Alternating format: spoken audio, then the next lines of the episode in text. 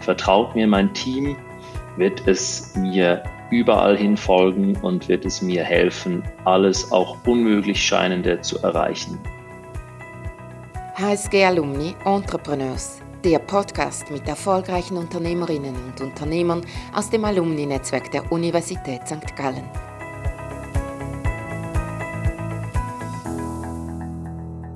Hallo und herzlich willkommen zur Episode 19 des HSG Alumni Entrepreneurs Podcasts. Mein Name ist Niklas Etzel, ich bin euer Podcast-Host, HSG Alumnus der noch etwas jüngeren Stunde und Co-Founder von Xperify. Bei Xperify schaffen wir eine neue Form authentischer Produkterlebnisse, indem wir unentschlossene Kunden mit echten Produktbesitzern in der Umgebung verbinden. Unternehmen und ihre Produkte werden so auf einen Schlag überall erlebbar und die ganze Welt zum Showroom. Heute haben wir einen ganz besonderen Alumnus zu Gast, einen wirklichen Vollblut-Entrepreneur. Adrian Locher hat schon zu Schul- und Uni-Zeiten verschiedene Unternehmen gegründet und dann Dein Deal zur erfolgreichsten Schweizer Plattform für Rabattgutscheine mit 100 Millionen Franken Umsatz und 150 Mitarbeitern aufgebaut. Nach dem erfolgreichen Exit 2015 und anschließend im achtmonatigen Sabbatical, bei dem er neue Einblicke und Inspiration gesucht hat, hat er sich als Gründer und CEO des Merantix Venture Studio dem systematischen Aufbau von Machine Learning Unternehmen in einer Vielzahl von Industrien von Healthcare bis Automobile gewidmet. Hallo Adrian. Hallo Niklas, vielen Dank. Zuallererst super, dass es jetzt mit unserer Session remote klappt. Eigentlich wollten wir uns ja beim Startup Summit in St. Gallen treffen und äh, ja, ich hatte mir auch schon eine schöne Einleitung zurechtgelegt, dass es keinen besseren Ort für den Podcast gibt mit jemandem, der Unternehmertum so lebt. Jetzt fällt der Summit dieses Jahr leider Corona-bedingt aus und somit auch meine schöne Einleitung. Aber ich denke, auch das gehört wohl zum Entrepreneurship, flexibel sein, oder? Genau, adapt uh, to the environment. Das ist das Stichwort des, äh, ja, des Monats, wahrscheinlich auch des Jahres. Du, es brennt mir gerade in den Fingern, direkt bei den aktuellen Thematiken einzusteigen. Aber ich werde den Drang noch einen Moment zurückstellen, damit wir zuerst einen Eindruck gewinnen können, was du schon so alles gemacht hast. Du hast nämlich schon sehr früh angefangen, unternehmerisch aktiv zu sein, stimmt's? Ja, das ist richtig. Also ähm, ich glaube, so mein erstes Unternehmen hatte ich wahrscheinlich so mit 15, 16 gegründet. Das war noch äh, back in the, in the 90s, äh, wo das Internet gerade so entstanden ist. Da hatte ich angefangen mit Softwareentwicklung und, äh, und, und Webentwicklung. Und was hat dich daran begeistert? Ich glaube, Dinge zu bauen. Äh, Dinge zu bauen und Technologie das waren schon eigentlich immer so die zwei wichtigen Treiber in meinem Leben. Mhm. Also das hat begonnen mit äh, Seifenkisten, Rennwagen aus Holz zu bauen, ähm, später dann Computer äh, zusammengebaut und verkauft, irgendwann Software gebaut und heute baue ich Unternehmen. Jetzt kannst du natürlich auch in einem großen Unternehmen Dinge aufbauen. Hast du nach der Studienzeit äh, nicht auch damit geliebäugelt, zu einem großen Corporate, zum Beispiel ins Consulting zu gehen? Ja, doch schon. Also ähm, ich hatte sogar, ich hatte sogar ein Praktikumsangebot von Goldman, welches ich dann wirklich äh, wenige Tage äh, vor Beginn noch abgesagt hatte. Das war dann äh, nicht so nicht so nett, aber ich habe da irgendwie gemerkt, das, das, das passt einfach nicht mhm. für mich. Ähm, habe das aber auch relativ äh, lange natürlich irgendwie so, wie man dann so von links und rechts auch ein bisschen mitgezogen äh, wird, ähm, da schon natürlich schon auch mit dem Gedanken gespielt, aber schlussendlich mich dann schon entschieden, einen anderen Weg zu gehen ähm, weil ich das Gefühl hatte, dass mein Impact äh, einfach größer ist, wenn ich die Dinge selber mache. Du hattest ja schon während deiner HSG-Zeit viele Berührungspunkte mit Entrepreneurship. Was war für dich schlussendlich ausschlaggebend zu sagen, so, ich gehe jetzt diesen Weg? Ja, das ist eine spannende Frage, weil man kann sich das natürlich auch dann so rückblicken, so ein bisschen zusammen romantisieren und ähm, da eine ganz große Story draus bauen. Ähm, wenn ich ganz ehrlich bin, so war einfach ein starker Drang da, etwas aufzubauen und etwas zu schaffen im Zusammenhang mit Technologie. Mhm. Dann hat dann aber schon auch das eine so ein bisschen zum anderen geführt. Ja, also äh, das, was heute wie so ein, ein Weg ausschaut, war am Schluss auch einfach ähm, eine Aneinanderreihung von vielen Zufällen und ähm, guten wie äh, schlechten Begebenheiten, die sozusagen in sich selber dann ein, ein, einen Weg äh, aufgebaut haben. Ich habe ganz zu Beginn äh, von meiner Studienzeit ähm, meine zwei späteren Mitgründer äh, meiner, meiner, meiner zweiten Firma, die ich während des Studiums aufgebaut habe, getroffen. Und ähm, ja, aus dem ist dann praktisch äh, auch wieder was Neues entstanden. Und das ging dann immer wieder so weiter, ja, sozusagen aus der, aus dem nächsten Schritt ist dann wieder ein neuer entstanden und so weiter und so fort. Also ich würde nicht sagen, dass es für mich von Anfang an so klar war, wo ich heute stehe, wenn ich jetzt da äh, zurückblicke. Du hast erwähnt, dass es schwierige und positive Momente gegeben hat, die dich dahin geführt haben. Welche waren das zum Beispiel? Naja, also ich glaube, äh, nachdem wir ähm, das, das Unternehmen, äh, was wir während dem Studium gegründet haben, das, das lief irgendwann recht gut. Und ähm, ich hatte dann auch irgendwie wieder Lust auf was Neues habe dann äh, zusammen mit einem anderen Kommilitonen und äh, sehr guten Freund ein Unternehmen in Berlin aufgebaut. Mhm. Und äh, da haben wir AdTech gemacht oder das, was man heute AdTech nennen würde, also eine Plattform zur Steuerung von Kampagnen auf Social Media. Und ähm, das Thema hat überhaupt nicht funktioniert, weil wir einfach Jahre zu früh waren. Also wir haben da 2006 äh, losgelegt haben sogar mit Facebook direkt zusammengearbeitet. Äh, damals sogar das Team noch so klein, dass wir auch mit Mark und seinem Team, äh, also Mark Zuckerberg, äh, direkt gearbeitet haben. Aber haben das Thema schlussendlich in Deutschland äh, nicht auf die Straße gekriegt und ähm, mussten dann irgendwann 2009 da auch ähm, uns eingestehen, dass wir trotz mehrerer Pivots mehrerer Versuche, das Steuer rumzureißen, neue Produkte zu schaffen, einfach nicht ähm, vom Fleck gekommen sind. Und das war natürlich schon äh, eine echt derbe Niederlage, weil einfach während drei Jahren wir Tag und Nacht und äh, sieben Tage äh, die Woche da investiert hatten. Und dann hinzustehen und zu sagen, ja, sorry, äh, liebes Team, liebe Investoren, äh, das ist so nicht gelungen. Das ist schon hart, das ist schon schwierig. Und ähm, ist sicherlich eine, eine, eine sehr wertvolle Erfahrung, weil, das weiß man, dass das sozusagen der nächste Versuch, das, was ich als nächstes gemacht hatte, hat dann extrem gut funktioniert und war sozusagen das genaue Gegenteil, weil da hat plötzlich alles gepasst. Ja, also wir haben ja dann dort innerhalb von zwei Jahren ähm, praktisch auf, auf fast 200 Leute äh, skaliert ähm, und äh, schon im zweiten Jahr zweistellige Umsätze gemacht. Und da dann eben auch diese Erkenntnis äh, zu verstehen, okay, also im Falle der Niederlage hat es nicht nur mit mir zu mhm. tun, dass es nicht funktioniert hat, ähm, sondern eben auch mit externen Faktoren und allen voran Timing, in unserem Fall. Dann gleichzeitig aber auch natürlich im, im Erfolgsfall auch dort dann nicht alle Credits auf dich selber zu nehmen und zu sagen, ja, das ist ja jetzt alles so gut gelaufen, weil ich so ein toller Typ bin oder weil wir so ein tolles Team sind, sondern auch sich einzugestehen, dass da viel auch Glück und, und Timing äh, mit äh, eine Rolle spielt. Ich glaube, das macht einen dann als Unternehmer äh, über die Dauer schon so ein bisschen more humble und auch realistischer. Adrian, du hast dich in einem Podcast mal als U-Boot-Student bezeichnet. Was hast du Wichtiges aus der Studienzeit mitnehmen können und was muss man eher on the streets lernen? Das ist gut recherchiert, genau. Die Bezeichnung kam, glaube ich, ähm, tatsächlich davon, dass ich meistens während des Semesters ähm, recht äh, abwesend war und dann sozusagen zu den Prüfungen einmal aufgetaucht bin. Das hat tatsächlich damit zu tun gehabt, dass wir halt recht bald, äh, nachdem wir gestartet waren, äh, ziemlich immersed waren in unserem, in unserem Unternehmen und äh, da wenig Zeit ähm, äh, geblieben ist für Dinge daneben. Ich glaube, die Uni hat mir schon sehr viel auch mitgegeben, wenn es um Methoden und Tools geht. Zum einen, um strukturierte Problemlösung und strategisches Denken. Die Uni hat mir zum anderen aber eben auch sehr viel gegeben im, im Thema Netzwerk und, und Menschen. Ich glaube, das sind so die zwei wichtigsten Faktoren. Du hast dann 2006 Deinwil gegründet, ähm, wirklich großem Erfolg und rasantem Wachstum.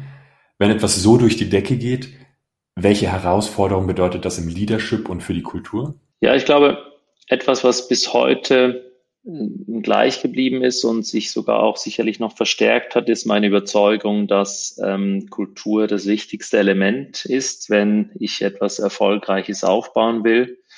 Ähm, Kultur in Verbindung mit Leadership und äh, das entsprechende Investment auch in diese Themen.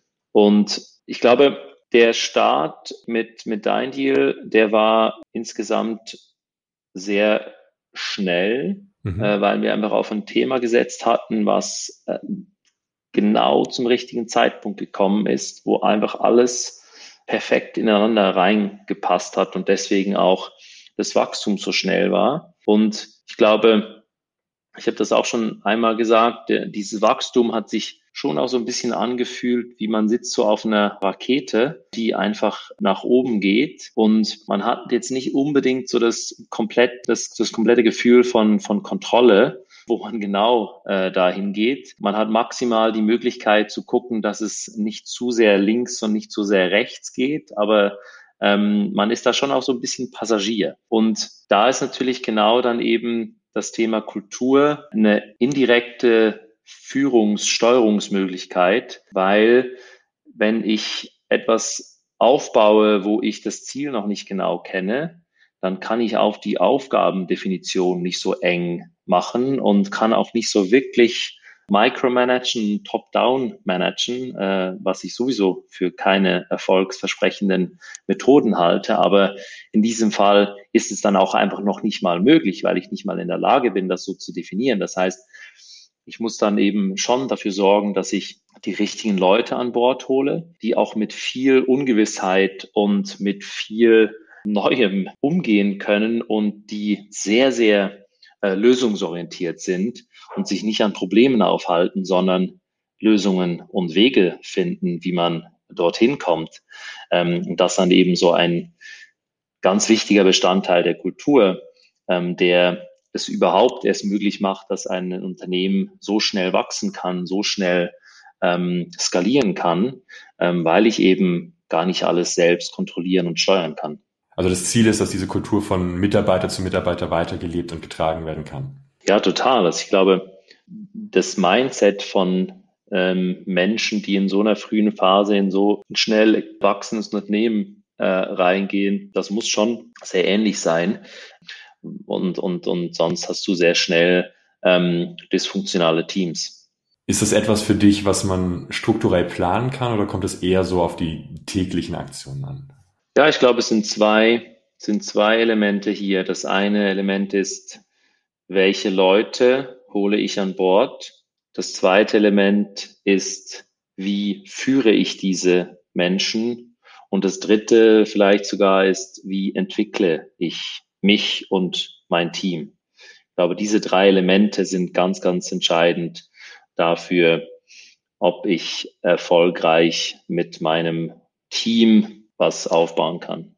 Und wenn wir kurz durch die Schritte durchgehen, ja, so das Thema Recruiting, ja, ähm, auf, auf was kommt es da an? Ja, also ich kann halt nicht nur einfach smarte und intelligente Leute ähm, hiren, sondern ich muss halt auch Leute hiren, die wirklich in einem Team performen können und wollen, die einen hohen, nicht nur IQ, sondern auch EQ haben, ähm, eine sehr hohe Teamkompatibilität und äh, auch ein Cultural Fit da ist, die auch hungrig sind und die gleichzeitig auch, ich sage dem immer, coachable sind, ja, ähm, also nicht nur wachsen wollen, sondern auch eben bereit sind, ganz viele Inputs aufzunehmen und damit auch schneller wachsen werden. Und im Prinzip geht das dann gleich weiter beim Thema Leadership, ja. Die Art und Weise, wie das Unternehmen geführt wird, wie die Leute ticken, die das Unternehmen führen, ähm, die ist halt dann auch der defining Factor vom ganzen Team. Und wenn ich entsprechend viel Energie auch ähm, investiere, äh, diese Leaders auch zu entwickeln, inklusive mir selber, ähm, dann habe ich einfach eine viel höhere Chance auf erfolgreiche Umsetzung. Ähm, weil am Ende des Tages, es reduziert sich fast alles auf ein ganz simples Thema. Und das ist Vertrauen. Vertraut mir mein Team, wird es mir überall hin folgen und wird es mir helfen, alles auch unmöglich Scheinende zu erreichen. Vertraut mir mein Team nicht, komme ich keinen Meter weit. Du hast von äh, Team-Events und äh, One-on-One-Gesprächen erzählt.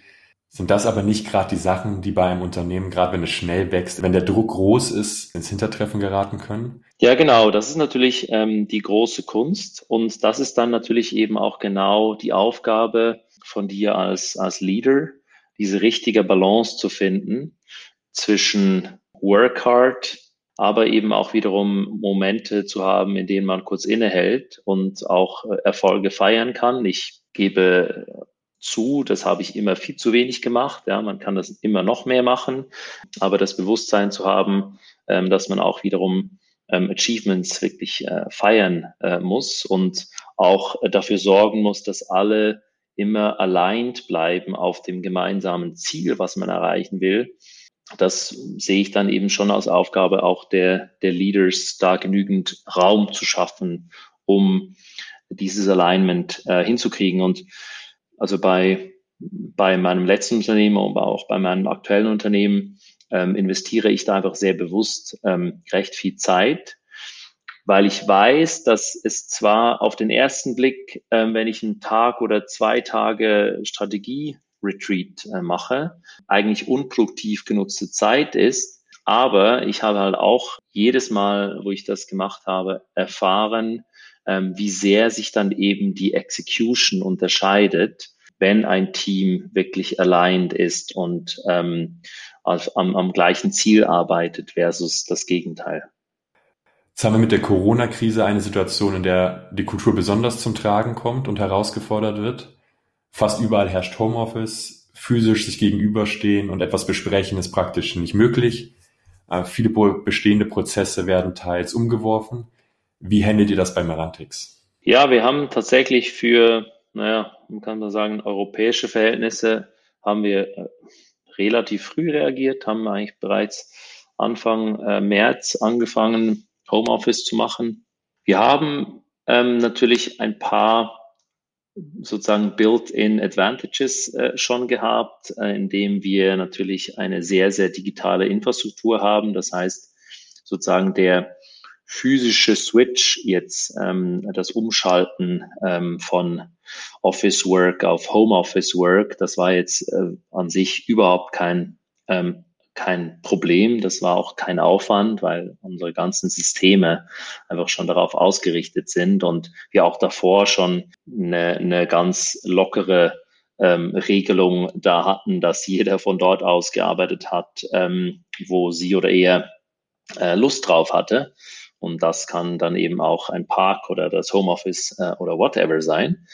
Ich glaube, wir haben von Beginn weg recht viel Gedanken in das Thema Mental Wellbeing investiert, weil das aus unserer Sicht ähm, die größere Herausforderung war als jetzt Remote Work, weil auf Remote Homeoffice Work waren wir, wie gesagt, sowohl technisch wie auch kulturell schon ähm, eingestellt, weil unsere ganzen Teams haben auch davor schon in Projektmethoden gearbeitet, in denen es eben nicht darauf ankommt, wer wo sitzt. Wir haben aber entsprechend viel ähm, Zeit und auch ähm, Denkarbeit rein investiert. Wie können wir sicherstellen, dass unsere Leute trotzdem genügend ähm, Touchpoints haben? Das ist einmal über verschiedene All-Hand-Meetings, die wir die wir machen äh, pro Woche. Also wir haben, ich weiß, am Dienstag ein All Hands, wo wirklich alle unsere Ventures und alle Teams äh, auch vom Studio ähm, sich äh, normalerweise treffen.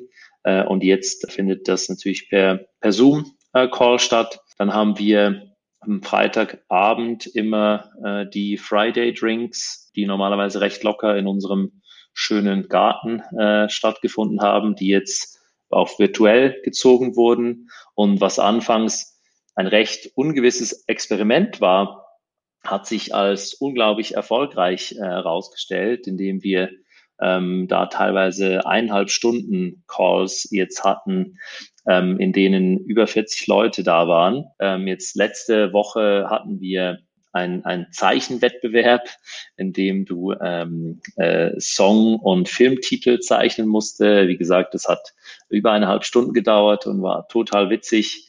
Wir haben mehrere Teams, die jetzt auch schon ähm, eigene Team-Events organisiert haben. Da gab es zum Beispiel eine Quiz Night. Ähm, da gab es äh, auch ein äh, Virtual Crime Dinner. Also ja, da läuft sehr viel, was eben auch jetzt nicht nur work-related ist, sondern auch einfach dem allgemeinen Wohlergehen ähm, der Leute dient. Da haben wir sehr stark darauf geachtet. Wenn wir jetzt Startup-Kulturen vergleichen, du hast ja viele Einblicke bekommen von der Schweiz, Deutschland, Berlin, USA etc. Wo siehst du die größten Unterschiede? Ui, das ist eine gute Frage. Also ich glaube, zum einen mal ähm, würde ich sagen, ist die Anzahl der Unterschiede zwischen diesen genannten Ökosystemen auf die Startup-Welt bezogen eher klein, ähm, weil es doch ähm, auch da eine starke Form von Globalisierung ähm, gibt. Das heißt, ähm, die Art von Talenten, ähm, die bei uns arbeiten, die können ähm, genauso bei Facebook, Google und Co. arbeiten. Der sozusagen War for Talent ist auch global. Das heißt, das wird alles natürlich auch ein bisschen so nivelliert dadurch. Ich glaube, eine Sache, die ich persönlich in, äh, im Silicon Valley in den letzten paar Jahren so ein bisschen bedenklich fand, war, ähm, dass durch die starke Competition ähm, einfach die Mentalität der Leute auch so ein bisschen ähm, sich verändert hat und äh, das Stichwort Loyalität ähm, schon ein, ein schwieriges ist, ja. Einfach weil so viele Unternehmen ähm, die gleiche Art von Leuten suchen und auch ähm, so viel Geld da im Spiel ist, äh, sorgt es schon dafür, dass nicht die gleiche, nicht das gleiche Form von, nicht die gleiche Form von Commitment überall auffindbar ist. Und Jetzt bezogen auf unser spezifisches Thema, künstliche Intelligenz, Machine Learning, ist das natürlich schon eine Herausforderung, weil die Dinge, die wir bauen, die sind komplex, die brauchen lange. Ähm, wir reden von sieben bis zehn Jahre, die unsere Firmen brauchen, bis sie aus unserer Sicht das Potenzial erreichen, was wir gerne sehen wollen. Ähm, und das sind sehr lange Zeithorizonte ähm, die natürlich schwieriger erreichbar sind, wenn du äh, Teams hast, in denen alle 18 Monate äh, größere Wechsel stattfinden. Siehst du das vielleicht als Vorteil, äh, in Deutschland, Berlin oder auch in der Schweiz solche Unternehmen aufzuziehen? Ja, nicht, also nicht per se, weil wie gesagt, die Leute, die, die Top 1% Leute, die du willst, ähm, die haben natürlich alle Möglichkeiten offen und die können überall hin. Das heißt, es geht dann eher darüber, welche Struktur der Incentives setzt du, welche Kultur lebst du und welche Leute wählst du aus. Ich glaube, das sind so die wichtigsten Faktoren, die dir dabei helfen, ein Team aufzubauen, was eben ein sehr starkes Commitment hat, was aber auch die richtigen äh, Incentives hat und was langfristig daran interessiert ist, was Großes aufzubauen. Langfristig was Großes aufbauen ist auch ein passendes Stichwort zu eurer Mission bei Marantix. Ihr habt euch das Ziel gesetzt, zur Speerspitze europäischer KI-Innovation zu werden. Ihr habt Anfang des Jahres einen neuen Fonds mit 25 Millionen Franken aufgesetzt. Was sind jetzt eure konkreten Ziele? Ja, wir wollen in den nächsten vier Jahren zehn neue Unternehmen aufbauen. Also echt enorm von der Dimension, oder? Ja, das ist ähm, aus, also für mich und auch äh, mein Team und alle, die äh, da mithelfen, ist natürlich eine eine schöne Herausforderung, aber gleichzeitig eben auch ein, ein, äh, ein motivierendes Ziel, weil wir auch wissen natürlich, dass wir an den Themen, an denen wir arbeiten, wenn wir das erfolgreich tun und umsetzen, dann eben auch wirklich einen echten Impact haben werden. Und zwar nicht nur sozusagen auf der ähm, finanziellen Seite, sondern eben durchaus auch auf der gesellschaftlichen Seite und ähm, damit auch helfen, KI-Technologie eben nutzbar zu machen, um ja die Welt, in der wir leben, zu einem besseren, besseren Platz äh, zu machen. Das, das klingt immer so pathetisch, aber das ist schon für uns ein ganz, ganz wichtiger Treiber für das, was wir hier tun. Ardian, AI ist in aller Munde momentan. Die Anwendungsfelder werden immer größer. Die Prognosen zur zukünftigen Entwicklung variieren stark. Äh, vom Allheilmittel zum Untergangsszenario ist praktisch alles dabei. Wir sprechen natürlich auch von sehr, sehr vielen verschiedenen Industriefeldern. Kannst du für alle, die jetzt nicht so tief in der Materie sind, deine persönliche Einschätzung zur Entwicklungsphase geben? Oh, das ist eine große und offene Frage. Äh, die Gegenfrage wäre jetzt, wie viel Zeit hast du denn? Nein, also Spaß beiseite. Ich glaube, die aktuelle Phase die KI so ähm, bekannt gemacht hat, ähm, hat wahrscheinlich so 2012 äh, begonnen, als zum ersten Mal äh, neuronale Netze auf Bildern ähm, richtig, richtig gut angefangen haben zu funktionieren. Und äh, das war jetzt auch das Thema natürlich die letzten Jahre. Die meisten erfolgreichen Anwendungen waren so Größenordnungen in diesem Bereich. Eine neue Phase, die jetzt gerade anbricht, ist äh, Sprache. Und da erleben wir gerade so ähnliche ähm, Breakthrough-Moments wie vor acht Jahren im Thema Bilder. Das heißt, ähm, da erwarten wir sehr, sehr viel, was da kommen wird und ähm, was natürlich dann auch in der Zusammenfügung sozusagen mit dem Bilderkennungsthema äh, äh, für nochmal deutlich mehr neue Anwendungsformen äh, sorgt und uns auch sicherlich ein Stückchen näher bringt, ähm, dass ähm, Maschinen mehr Konzepte der Welt verstehen und damit ähm, immer mehr auch ähm, in der Lage sind, Entscheidungen zu treffen, für die du heute ähm, ja im Prinzip menschliche Experten und menschliche Erfahrung äh, brauchst, äh, die aber teilweise sehr repetitiv sind, ähm, wo deswegen auch hohe Fehlerraten auftreten und äh, wo man sich eigentlich schon äh, wünschen muss, dass eben Maschinen diesen Teil der Arbeit übernehmen, damit äh, der Rest und die durchaus auch höherwertigen ähm, Arbeitsschritte äh, nach wie vor von, von Menschen gemacht werden. Wenn wir das vielleicht konkretisieren an einem Beispiel, ihr habt mit Vara ein Unternehmen im Health Tech zur Diagnose von Brustkrebs aufgebaut. Was genau bedeutet das da konkret für euch? Genau, also unser System da wurde entwickelt, um im Prinzip äh, zum heutigen Stand rund die Hälfte aller radiologischen Untersuchungen im Screening-Setting ähm, automatisiert zu machen. Das heißt, 50 Prozent der Fälle ähm, kann unsere äh, Engine äh, einen, einen Case selbstständig beurteilen, die Diagnose dazu schreiben und das äh, prozessieren. Und die anderen 50 Prozent der Fälle ähm, ist nach wie vor ein Arzt, der da äh, vorsitzt und die Entscheidung fällt. Und das bedeutet natürlich in, äh, im Endeffekt, dass du ähm, die Zeit des Arztes einfach sehr viel besser einsetzen kannst und alle Fälle, die einfach einfach äh, zu erkennen sind, eben aussortierst und nicht mehr ähm, durch einen Arzt machen lässt. Das heißt, du hast da entweder dann die Möglichkeit, mehr ähm, Patientinnen und Patienten zu behandeln oder aber die Fehlerrate natürlich auch ähm, zu minimieren, die ganz oft eine Dunkelziffer ist, weil das niemand so gerne hört, die aber teilweise recht signifikant sind. Also wir reden hier teilweise von, ähm, von zweistelligen Prozentsätzen, ähm, wo man einfach weiß, das ist falsch befundet.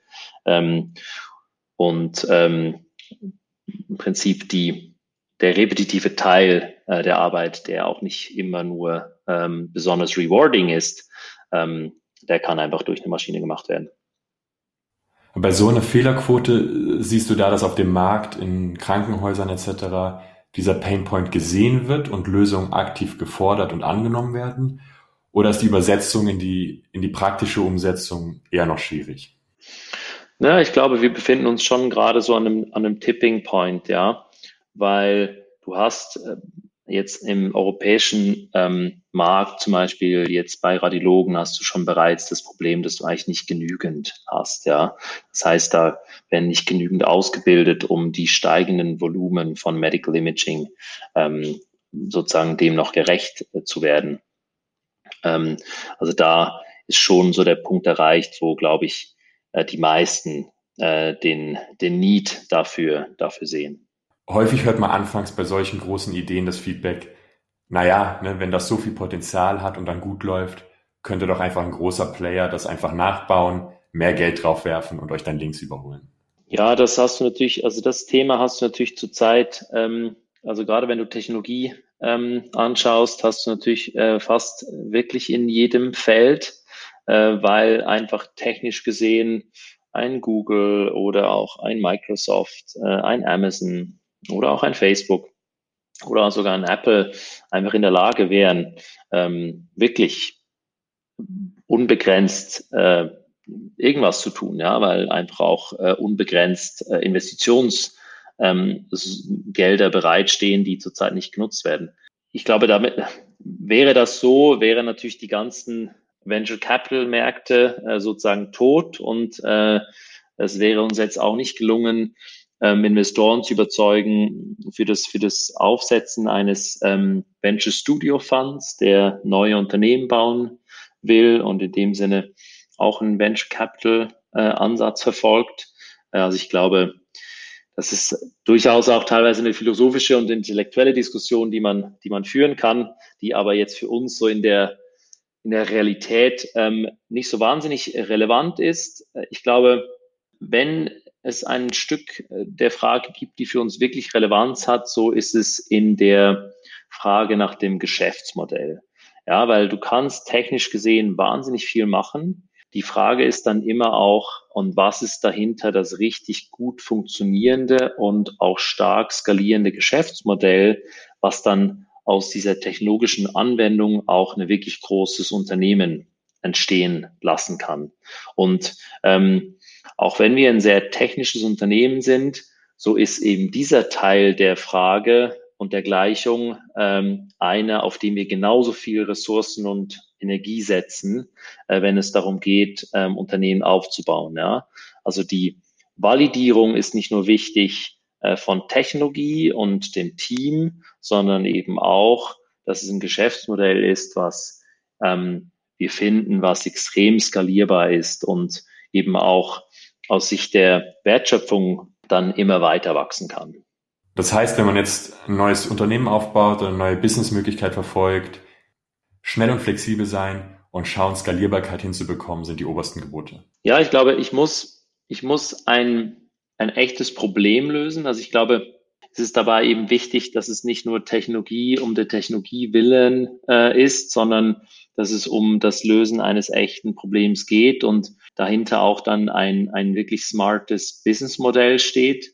Ähm, und natürlich, wenn das erfolgreich ist, dann werde ich früher oder später ähm, das Thema haben, dass sich das andere auch anschauen. Ähm, und das müssen auch nicht nur die Großen sein, sondern es können genauso auch viele andere ähm, Startups sein, die in diesen Bereich reinkommen. Und dann ist am Schluss wiederum die Frage, wer hat die bessere Strategie? Wer hat das bessere Funding? Und damit kommen wir wieder zum Anfang, wer hat das bessere Team? Adrian, jetzt haben wir viel über Kultur im Unternehmen geredet und auch Auszeiten als Team. Ähm, gerade auch in Zeiten, wenn es, wenn es stressig wird und viel los ist. Jetzt hast du noch ein Team Familie zu Hause. Wie schaffst du es da, beides zu vereinen?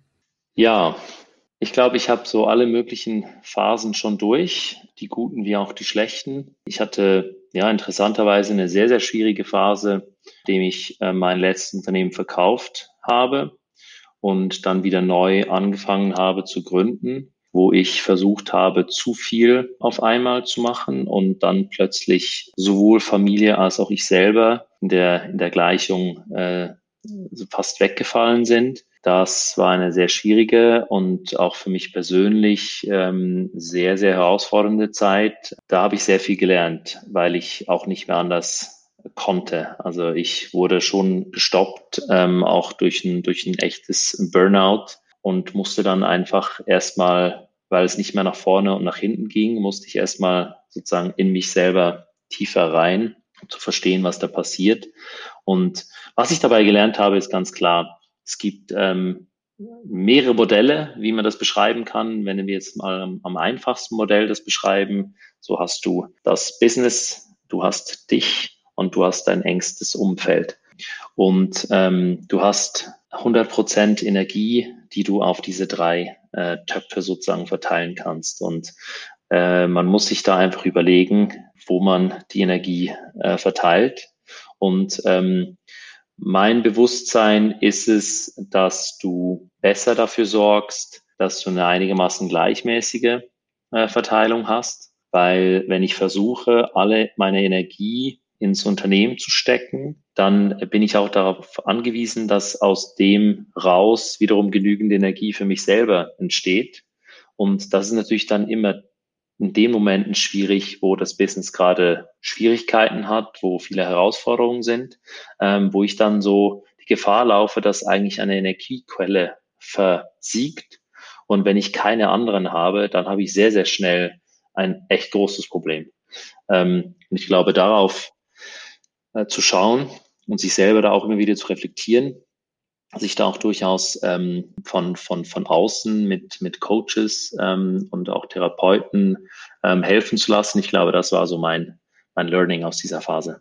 Siehst du da eine Problematik in der leichten Glorifizierung, immer on zu sein, immer am Hasseln? Ja, natürlich. Also das ist eine, eine Challenge, ähm, die natürlich durch die ganzen Kommunikationskanäle nicht kleiner geworden ist und ähm, die auch teilweise natürlich in Extremis vorgelebt wird. Und auf der anderen Seite ist es auch nicht viel anders wie vor 20 Jahren, als in Investmentbanking auch ähm, jeder sich feierte, der 20 Stunden pro Tag arbeiten konnte und nur drei Stunden Schlaf äh, pro Nacht gebraucht hat. Also diese, diese Artefacts äh, sind eigentlich nichts anderes geworden. Und ich glaube, sie waren so falsch damals, wie sie heute falsch sind. Ich glaube, der richtige Mix macht es. Ähm, ich bin auch an sieben Tagen in der Woche erreichbar, wenn es wichtig und dringend ist. Wenn es nicht dringend ist, dann äh, habe ich auch kein Problem, Dinge eben zu schieben ähm, und meinen, ähm, meinem Team, äh, meinen Partnern damit auch mein eigenes Wertesystem vorzuleben, wo man eben durchaus auch Prioritäten für sich selber setzen muss, wenn man eine gute Ressource für sein eigenes Unternehmen sein will, ähm, weil ein ausgepowerter äh, Leader ist kein guter Leader. Äh, das ist auch, auch, auch eine Verantwortung für sich selber, die man da hat und die man eben auch entsprechend wahrnehmen muss. Ähm, und das ist auch völlig okay, dass es immer wieder unterschiedliche Phasen gibt. Äh, nicht in jeder Phase gelingt mir äh, meine eigene Prioritätensetzung ähm, so wie ich mir das wünsche. Und das ist auch völlig okay. Ähm, dafür muss ich auch niemandem Rechenschaft ablegen. Aber es geht äh, darum, welches mentale Mindset ich da äh, zu habe und was mein Ziel ist. Wundervoll abschließende Worte, Adrian. Wir sind jetzt nämlich leider schon am Ende dieser Podcast-Episode angekommen. Vielen Dank, dass du uns auf deine Entrepreneurreise mitgenommen hast, vom U-Boot-Studenten über dein Deal zum Rantix wir haben gesehen, wie wichtig der konsequente Aufbau einer starken, stabilen Unternehmenskultur in Erfolgs-, aber auch in Krisenzeiten ist, warum es sich lohnt, einfach mal zu machen und einer begeisternden Idee und Vision zu folgen, mit all den Höhen und Tiefen und dass wir auch in Zukunft von Merantix noch einiges hören werden. Adrian, wer jetzt mit dir in Kontakt treten möchte, weil sich zum Beispiel nach diesem Gespräch gemeinsame Businessmöglichkeiten eröffnet haben, kann dich wie am besten erreichen?